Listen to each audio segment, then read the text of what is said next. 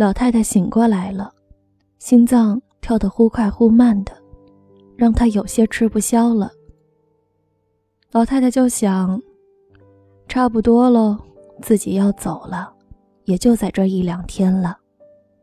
老太太已经七十六岁了，身体倒还好，只是今年大冷大热，对他们这些老年人是很致命的伤害呢。这不，自己觉得从春节后身体一天不如一天了。老太太转头看见旁边的暖椅上躺着自己七十八岁的老头子，心里稍稍安慰了些。太阳暖暖的。正在向天边垂落，老太太就想起了和老头子这一辈子的时光。年轻时候，老太太是四邻八乡有名的美人儿，说媒的人踏破了她家好几块门槛儿。可是，可是她早就心有所属，她看中了村中那个小学校里唯一的教书先生。那是个斯斯文文的年轻人，长着很好看的一双眼睛，看着你的时候满满的笑，让人就心醉的不行。两个人曾经多次在村中的小道上迎面走过，都只是短短的对视一眼，然后双双红了脸，低了头，匆匆的擦肩而过。短短的相遇，却是两个人最幸福的期待。谁知那一年，他的父亲去外面采办年货，回来时遇到了土匪，危急关头被一个五大三粗的过路客舍命救了下来，还替父亲挨了生生的一刀。在他家养伤的时候，他在床前端茶递饭，完全是出于报答这个陌生男人对父亲的救命之恩。等到这个汉子伤势见好的时候，这个汉子就开始忙里忙外的，几乎包揽了所有的农活和家务活。别看他粗枝大叶的样子，竟是个全能手，洗衣做饭、田间地头、春耕夏种、修修弄弄，竟没有他不会的活计，把他的父母给欢喜的不行，就经常陶醉在四邻的夸奖和羡慕声中。这让他非常心焦。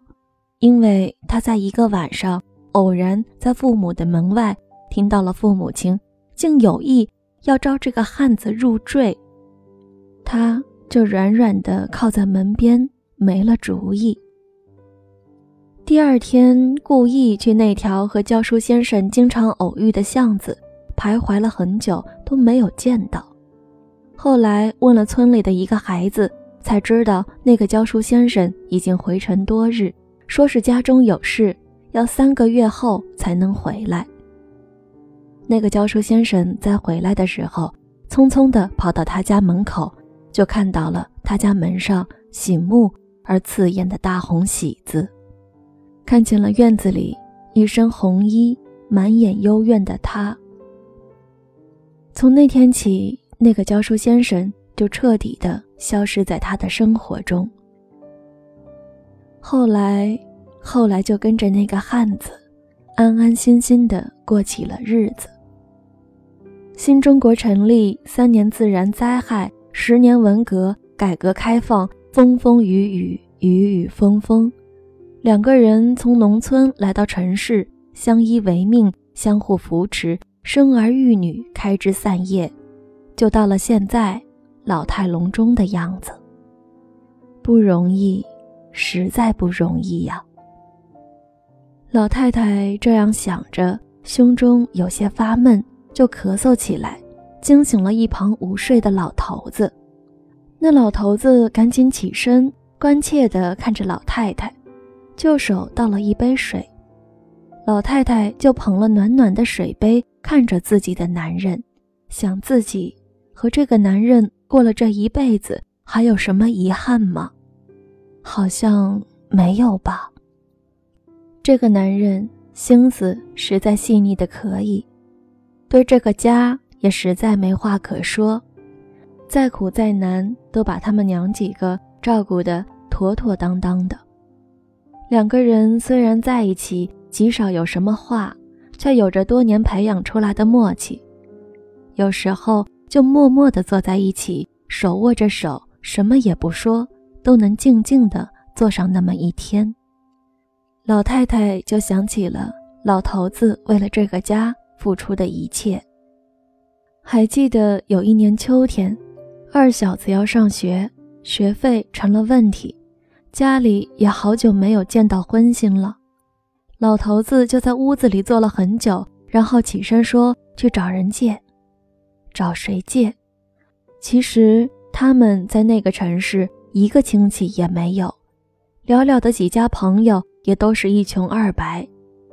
谁知到了傍晚，老头子果然就带回了儿子的学费，手里还破天荒地拎了一只活鸡。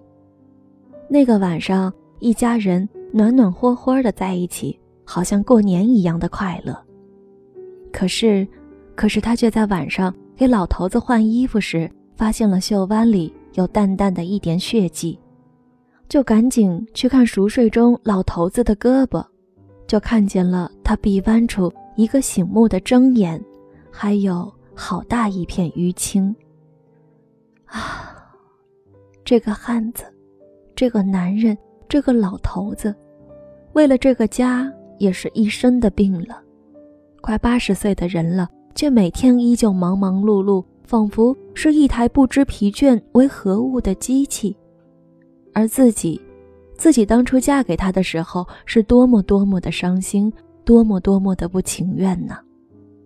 现在牵手走了这么多年，却只有他一直陪在自己身边，不离不弃，始终如一。老太太这样想着，眼睛里就渐渐的湿润起来。忽然就有些孩子气，就轻声地问眼前这个男人：“老头子，说说看，如果有下辈子，还愿意和我做夫妻吗？”老头子被老太太这个突兀的问题弄得愣了一下，就展开满脸的核桃纹，笑得很神秘。不一定喽。如果下辈子我脱身成了大官财主，就去找你，让你好好的跟我享享福。如果如果还是这么穷，就不喽，就帮着你，帮着你找一个有钱的人家。我呢？我就在你家附近，远远的看着你，只要你能过得好，就成了。老太太很感动，就幸福的笑着说：“你这个臭老头子，还在我家附近，在我家附近干什么？”老头子就转头，认认真真的。看着心爱的女人，认认真真的说：“不干什么，就就做个教书先生吧。”